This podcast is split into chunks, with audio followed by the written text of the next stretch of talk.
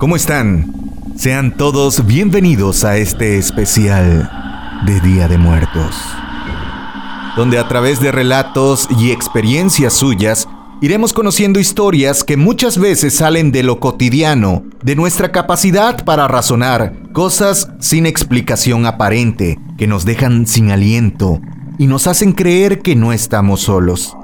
Ahora mismo, mientras escuchas este podcast en la comodidad de tu hogar, en la oficina o mientras vas manejando, ¿qué te hace pensar que no estás acompañado? Hoy conoceremos historias contadas por gente real que como tú y yo han vivido situaciones fuera de lo ordinario, situaciones catalogadas como paranormales. Soy Ángel Mazariego y esto es Cuando las luces se apagan. Historias, leyendas y actividad paranormal. Acomódate y disfruta de este viaje auditivo si es que puedes.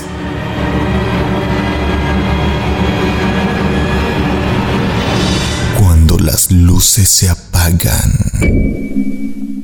Voy a comenzar contando una historia que muchos han escuchado de mí, sobre todo si me siguen en redes sociales. A esta historia la denominaremos la casa maldita. Les advierto que todo lo que aquí escuchen es real y con el paso del tiempo he ido entretejiendo los sucesos contados por mi madre, hermanos, familia entera, para entender un poco del porqué de las cosas en esta casa.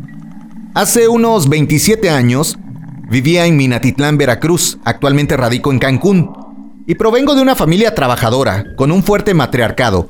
Mi madre sacó como Dios y la suerte quiso a sus hijos. Ella es una mujer de carácter, en su momento decidida y sin miedo a absolutamente nada. En cuanto tuvo oportunidad comenzó a hacerse de propiedades para diversificar sus ingresos y así poder mantener y sacarnos adelante. Dentro de las propiedades que adquirió estaba una casa, que a simple vista era una casa común como cualquier otra, ubicada en una colonia de reciente creación. Apenas se comenzaba a poblar, eran escasos los servicios públicos como el alumbrado. Entre vecinos lograron organizarse y compraron postes de luz para que los pocos habitantes de la colonia tuvieran alumbrado en las calles y luz en sus casas. Pero nadie nos advirtió que esa casa guardaba oscuros secretos, voces, pasos, lamentos, sombras que hasta hoy siguen sin explicación. Vamos en este momento hasta Minatitlán, Veracruz, para escuchar en voz de una de las testigos de los sucesos paranormales que habían en dicha casa. Mi nombre es Juana Martínez y vengo a contarles unas anécdotas que nos pasaron en una casa donde vivimos hace más o menos como 20 años. Y la verdad todavía el pasar por ahí, por esa casa, nos da escalofrío. Se ve todavía así lúgubre esa casa. Y ahí nos sucedieron pues como por ejemplo eh, estábamos en la parte de la cocina y en la se escuchaban pasos como si caminaran este, en la otra recámara. Eh, y si estabas en la cocina se escuchaban en la sala como si anduvieran ahí caminando. Y si estabas en la sala se escuchaban en las recámaras.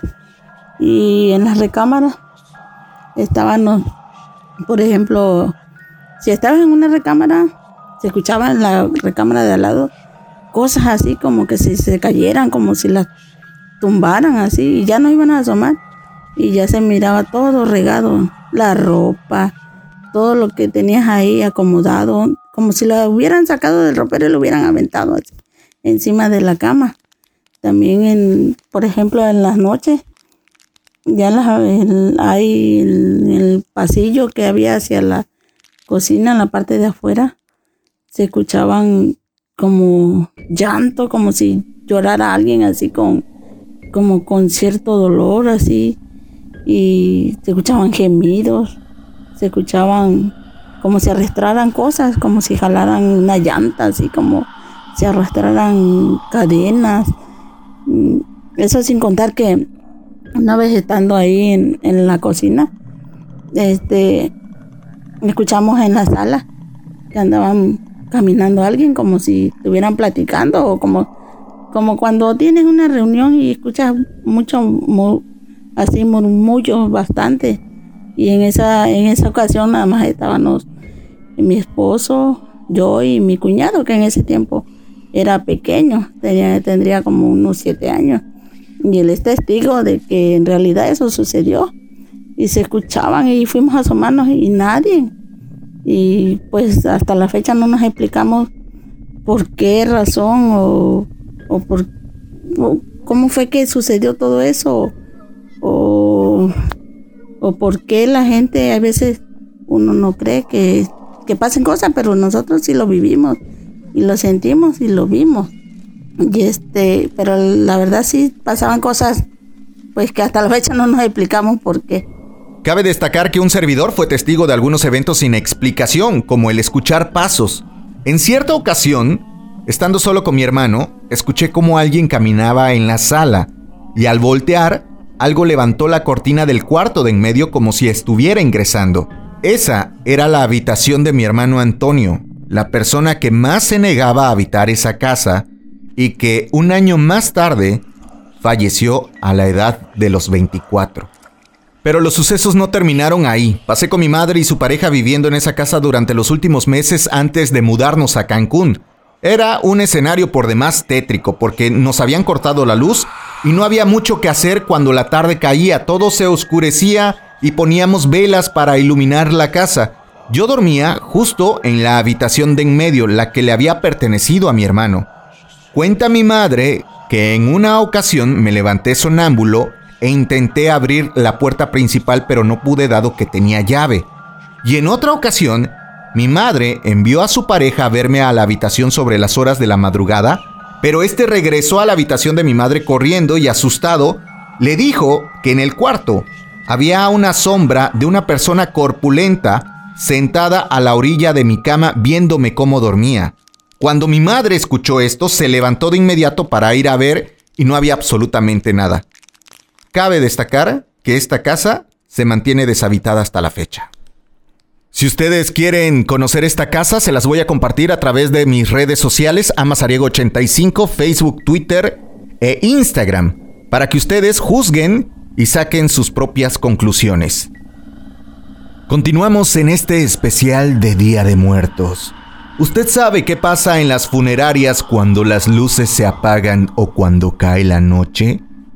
Vamos a escuchar este relato anónimo de una persona que su trabajo era embalsamar y cremar cuerpos en una funeraria de Cancún. Eh, a veces me tocaba trabajar en turno nocturno en la funeraria y pues normalmente éramos dos, entonces a veces nos tocaba repartirnos el trabajo y me tocaba a mí, por ejemplo, vestir a la persona solo en el área, ¿no?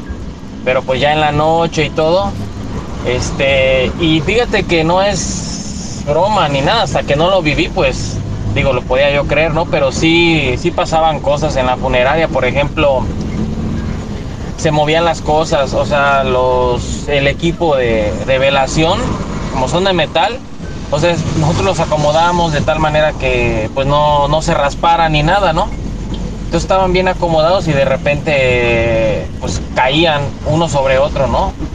O se escuchaba que como si pasaras tú caminando por ahí y, e hicieras a un lado los equipos, así se escuchaba.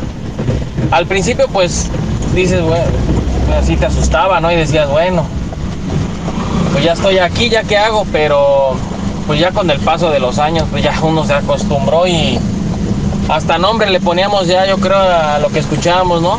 Le decíamos este, Jeremías. Cada vez escuchábamos algo, decíamos, ya Jeremías, ¿no? O, qué haces, o, estás aburrido, cosas así, ¿no? Ya. En eso. Ahora, cuando me tocaba, por ejemplo, ir a cremar, a veces, normalmente no se cremaba en las noches porque el horario era hasta las 3 de la tarde, pero a veces había excepciones porque como era del gobierno en la funeraria, pues se daba apoyo a las personas y a veces había situaciones que pasaban que tenían que hacerse ese mismo día. Y este y en una ocasión me tocó a mí, me tocó cremar en la noche. Y este y me dieron las 8 de la noche ahí en el, el horno está en el panteón del municipio en la 99 Entonces, pero no hay luz, o sea, no hay luz y el horno pues obviamente no tiene luz, nada más es el fuego que se ve ahí del horno crematorio. No sé si es por el hecho de estar en el cementerio, ¿no? Que se escuchaba, pero sí se escuchaban voces o ruidos así muy extraños. En una ocasión hasta diciendo, hola, ¿cómo estás? Me empezaron a decir, hola, ¿cómo estás? Me tocó con otro compañero, otro compañero y decía, hola, ¿cómo estás? Hola, ¿cómo estás? Y eso pues, nada más no somos nosotros. ¿Y quién es? Y salimos con las lámparas a buscar ahí. Pero ¿cómo? Si se escucha, se escuchaba cerquita, así afuera de la puerta del horno crematorio se escuchaba el hola, ¿cómo estás? Hola, ¿cómo estás? No, pues ya te imaginarás, pues bien asustados igual. Pero lo que más pasaba, eh, o lo que más experimenté fue cuando me quedaba en las noches ahí en la funeraria. Los ruidos que te digo. Vaya experiencia la que nos comparte nuestro amigo un trabajo que quizás no es apto para cualquier persona, sobre todo si son asustadizos. Vamos a continuar escuchando más relatos que nos hicieron llegar. Muchas gracias. Escuche con atención. Hay casas que vemos, pero habitantes no sabemos. Esta historia no las cuenta Diana Pedrosa. Esto fue hace aproximadamente unos 20 años, 21 cuando yo vivía en la casa de mi tío ahí en la Ciudad de México. Este, esa casa está, está grande porque aún siguen viviendo ahí, de cuatro pisos. Me quedé a vivir allá con ellos y yo dormía con mis primas en el tercer piso. La recámara pues estaba grande, todo el piso era para nosotras. Y sí me decían que espantaban y todo, pero pues, o sea, yo sí creo que existen fantasmas y todo, pero pues dije, no, aquí no. Pero un día estábamos ya dormidas, yo dormía con mi prima Jessie y empezamos a escuchar cómo golpeaban en la parte del techo. Y dijimos, no, pues está jugando Mario que dormía al lado en el cuarto de nosotras. Pero a ese cuarto entrabas por la sala, o sea, por el piso de abajo. Dijimos, no, es Mario. Y vuelven a tocar, pero como si estuvieran martillando. Dijimos, no, no es el pelón. Y este, y ya nos volvimos a acostar, apagamos las luces y se empezaron a escuchar otra vez los golpes, cómo arrastraban las cadenas en el techo y dijimos, no, aquí hay algo, algo raro.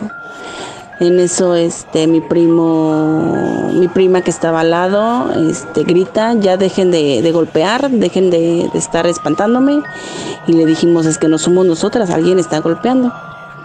Y pues total que encendimos la luz y pues nadie, las volvimos a apagar, se siguen escuchando los ruidos y golpean la puerta de la entrada del cuarto. Y la abrimos y era mi primo y nos dijo lo mismo, ya dejen de estar este, asustándome, me están pegando con, con algo. Y dijimos que nosotras no somos, hay alguien que nos está asustando.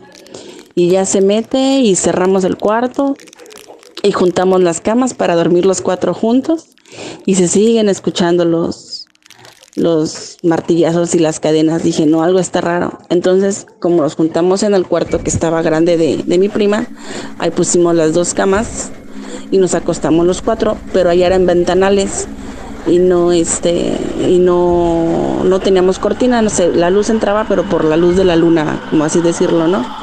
Y en la en la pared se reflejaba una sombra.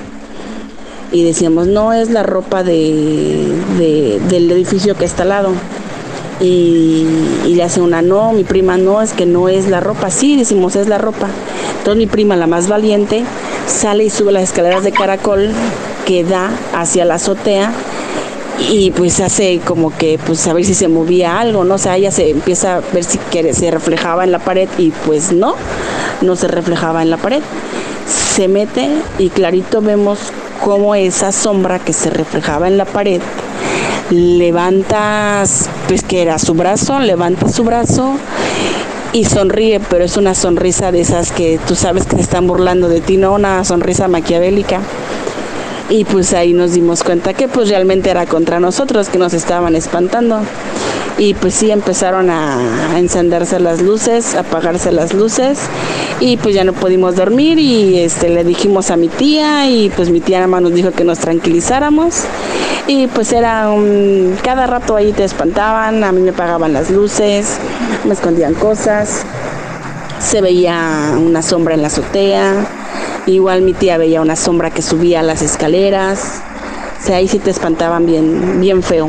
A todo esto, cuando preguntábamos que, qué, a quién se parecía esa sombra, qué había pasado ahí, nos comentaron los vecinos de al lado que ahí vivía una familia de un señor, una señora y sus hijos.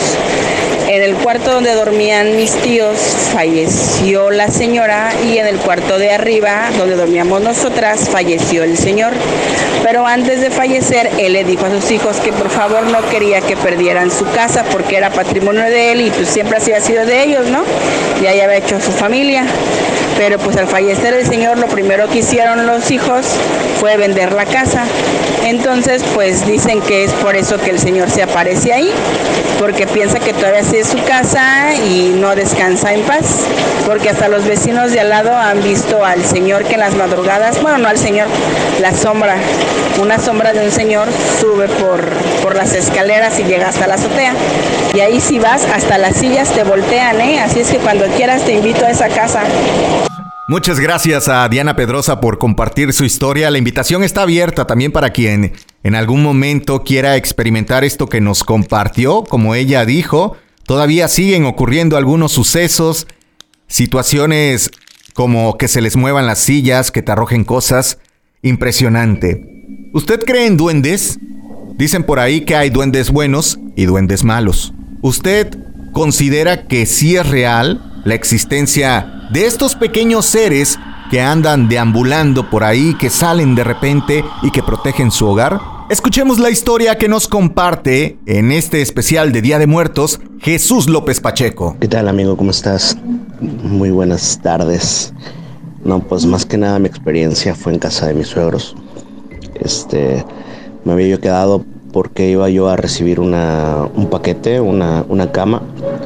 Y este esta, me quedé, todos se fueron, se fueron a McDonald's con mis sobrinos y mis, mis cuñadas, mi esposa. Entonces, este, yo me quedé en el cuarto a ver una película, en uno de los cuartos, y no tenían como 40 minutos que se habían ido. Escuché cómo me tocaron la puerta. Este, pero la verdad que no le di mucha importancia. Mm, nunca me ha dado así como que medillo, ¿no?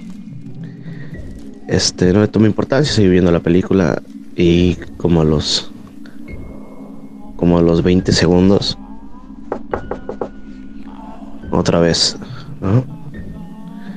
Me paré, salí, vi este hacia la cocina, dije, a lo mejor llegó mi suegro o algo, pero, pero no. Este, y ahí en casa de mi suegra, pues sí, normalmente, a veces se han escuchado ahí algunos pasillos, algunos pasos, este, puede ser de aluches, no sé, pero pues mientras estén ahí tranquilitos y calmados, no hay que molestarlos. Saluditos, amigo. Muchas gracias, amigo, por compartir tu historia. Y justamente ya que estamos en la noche de Halloween, dicen por ahí que hay brujas circulando en algunas partes. Pequeños seres de luz, que cuando estos se aparecen es porque en ese lugar supuestamente hay un tesoro escondido, pero que estas luces también pueden significar otra cosa. ¿A ustedes se les han aparecido estas luces o han sido testigos de fenómenos como el que nos va a contar a continuación César Rangel, a quien le damos la bienvenida a este espacio. Muchas gracias César por compartir tu historia. Te dejamos. Hola, bueno mira, mi suceso como tal no es una historia paranormal, pero sí es algo raro, algo que me sucedió hace mucho tiempo cuando yo estaba chico, realmente, y pasó junto con mis primos en, en la Ciudad de México.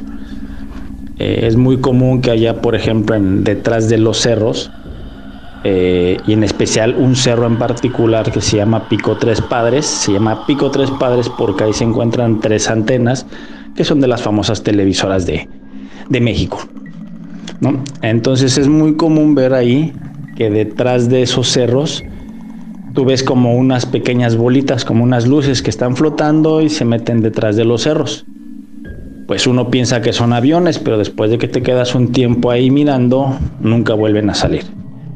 Pues la historia que yo te relato en alguna ocasión, eh, junto con mis primos, eh, mi tío tenía unos binoculares que tenían muy buena potencia. Eh, con eso llegamos a ver la luna y sí se alcanzaba a ver bastante, bastante bien la luna. Pues en una de esas noches, arriba de nosotros se apareció una de esas bolitas, como de fuego. Realmente, entonces con los binoculares que tenían buen alcance nos pusimos a ver. Y efectivamente parecía una bolita de fuego flotando en el aire. Cosa que tú cuando la seguías viendo y entre más la seguías viendo, nosotros nos percatamos, yo en lo personal me percaté, que esa bola de fuego empezó a cambiar empezó a agarrar formas inusuales. Entre ellas, eh, así como caras muy, muy demoníacas, muy, muy malas, realmente. Se movía, regresaba, se movía y en lo que se movía, regresaba, hacía cambios, cambios de, de formas. Ya era tanto así la insistencia que nosotros estábamos viendo que de repente así, eh, sin que me lo crean, de verdad, se, se transformó en un globo en un globo cuadrado, el cual empezó a caer, a caer, a caer hacia la Tierra. Entonces nosotros, todos los primos, tratamos de correr, a alcanzar a ver qué había sido ese suceso, qué había sido ese globo.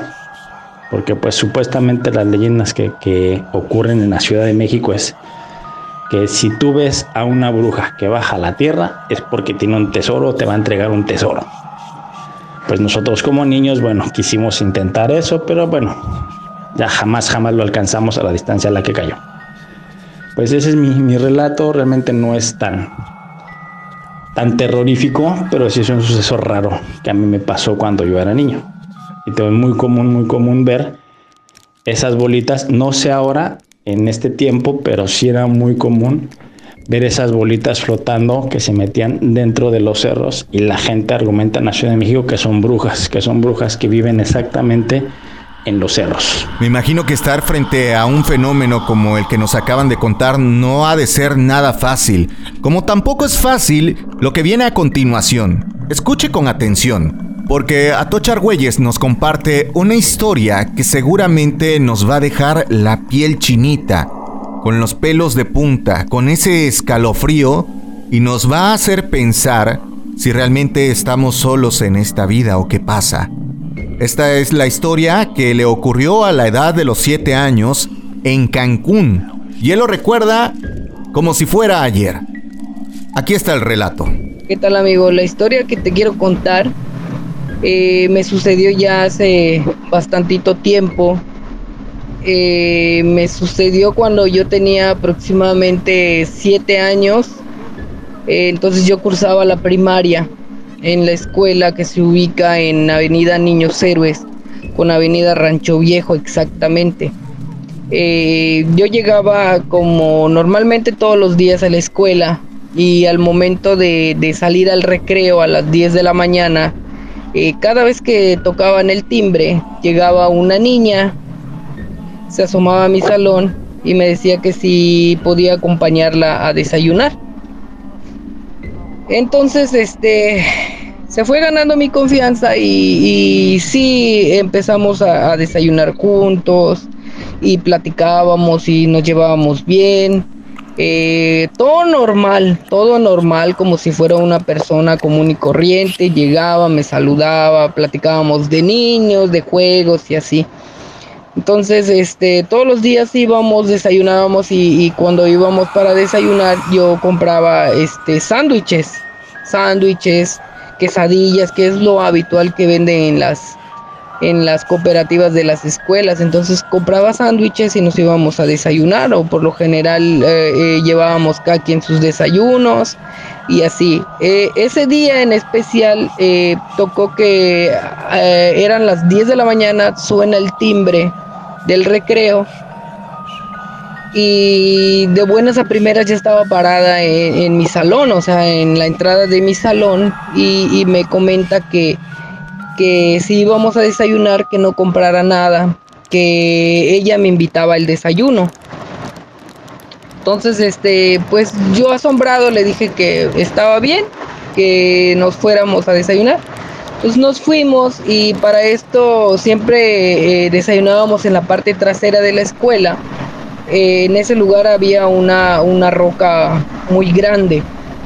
Entonces ahí nos sentábamos, desayunábamos y cada quien seguía su, su, día. Obviamente en lo que desayunábamos platicábamos cositas de, de qué que, íbamos a hacer, que si íbamos a jugar, que con quién jugábamos y tal, ¿no? Entonces todo era normal hasta ese día en específico, porque al momento de, desayunar ella llevaba una, una lonchera, una lonchera de plástico como las que se usaban anteriormente. Entonces al momento de abrir la lonchera, la lonchera era de plástico, de las cuadraditas, abre la lonchera y al momento de abrir la lonchera eh, habían unos huesos, unos huesos eh, sucios, sucios, o sea, no eran huesos de animal, eran huesos eh, gruesos, sucios. Entonces a mí me causó un poquito de, miedo, un poquito de, de, confusión y, pues yo le pregunté qué era eso. Y, y, a lo que ella voltea, me queda viendo y me dice, es lo que nos toca desayunar el día de hoy. Obviamente me asusté, me di la vuelta y, me regresé a mi salón. Cuando yo llegué a mi salón, mis compañeros me vieron que estaba un poquito eh, eh, asustado y me preguntaron qué me había sucedido. Les, comenté que, que pues este ah, lo que había visto.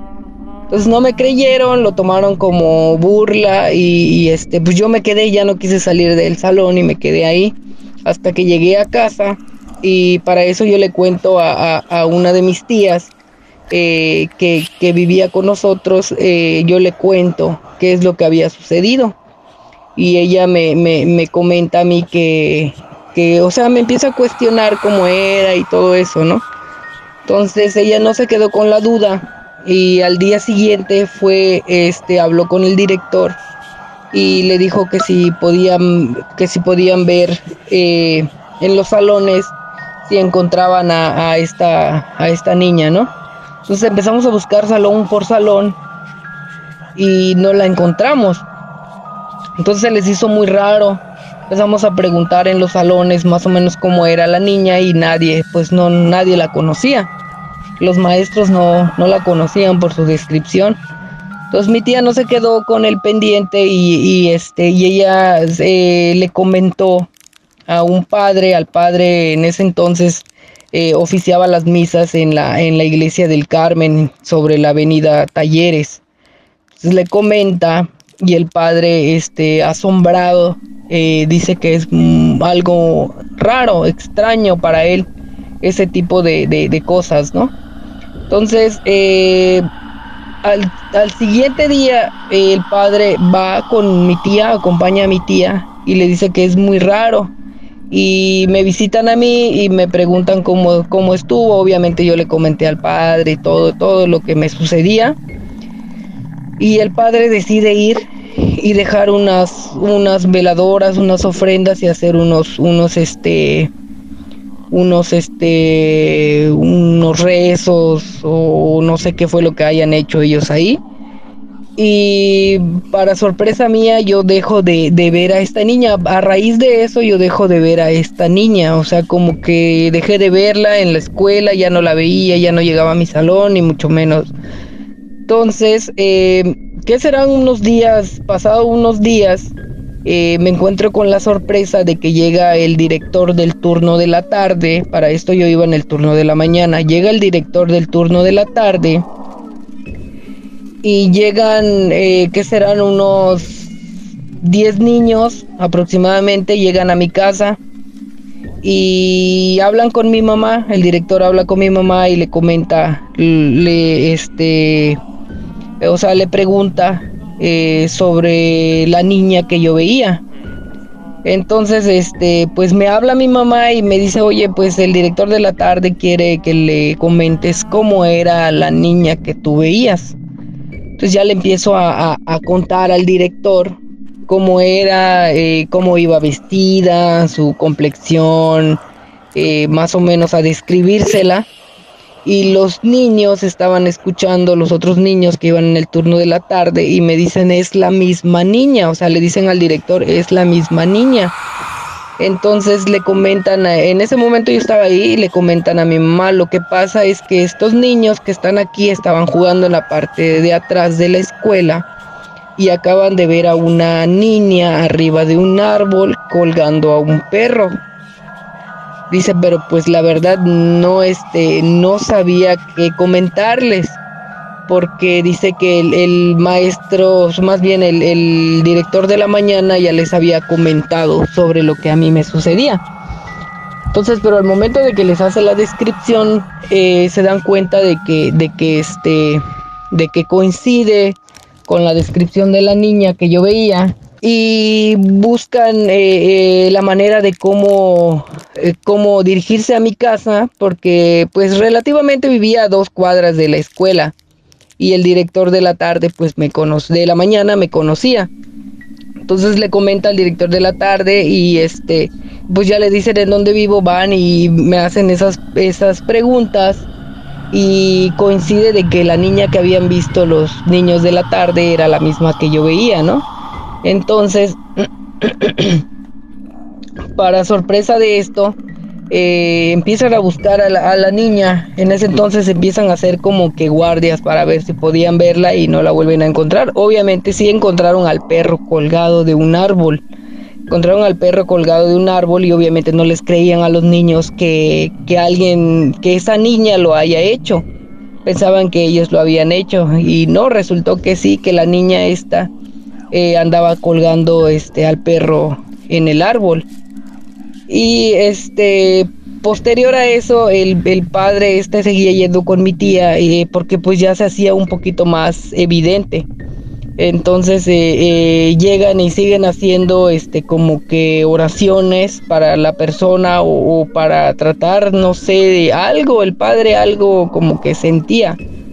Y este, y como que serán como a los dos meses de lo que sucedió, ya no volvieron a ver eh, eh, más a esta, a esta supuesta niña.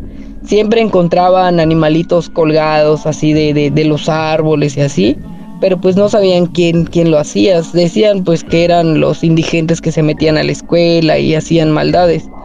Pero después de que sucedió todo esto, dejaron de, de pasar cosas como que extrañas, ¿no? Después de que eh, también el padre ayudó como que haciendo oraciones y más eh, dejándoles ofrendas, agua, comida, dulces, eh, flores, veladoras y así, dejaban. Entonces como que se fue calmando la situación.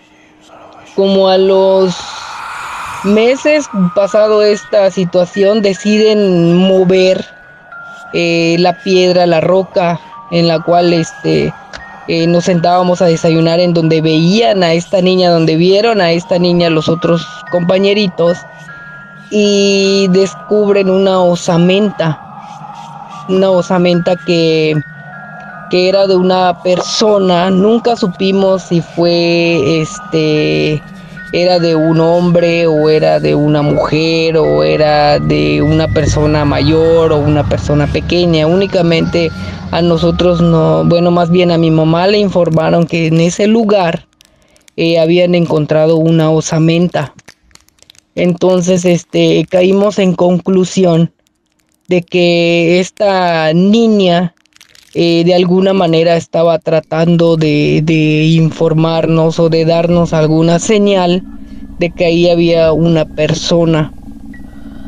¿Cuánto tiempo tenía ahí? No sabemos.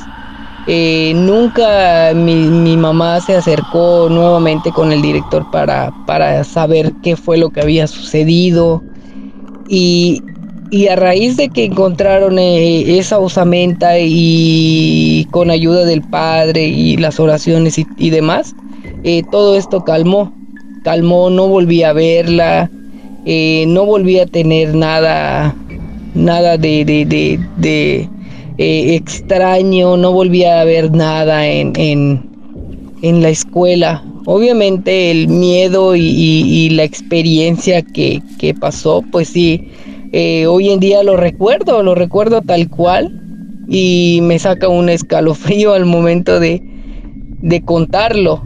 Es, yo sé que a lo mejor es un poco difícil eh, el decir a lo mejor si es cierto o no, pero fue algo que me sucedió a mí y pues esta es mi historia. Concluimos con este especial de Día de Muertos. Recuerden que si les gustó, pueden compartir este podcast a través de sus redes sociales. Está disponible en Anchor, en Spotify, en Apple Podcast y a través de mis redes sociales. Estoy como Amazariego85 en Facebook, en Twitter, en Instagram, Mazariego es con Z, Amazariego85. El favor que me hacen es compartir estos relatos para que más gente pueda identificarse también y de alguna manera hacerlos partícipes, porque estamos en Día de Muertos. Y aunque todo es fiesta y celebramos a las personas que ya no están con nosotros, no sabemos qué entes puedan venir con ellos. La pregunta es, ¿en este momento sientes que estás solo? Esto fue Cuando las luces se apagan. Soy Ángel Mazariego. Este podcast es escrito, narrado y producido por Ángel Mazariego. Cuando las luces se apagan. Encuéntralo en Anchor, Spotify y Apple Podcasts.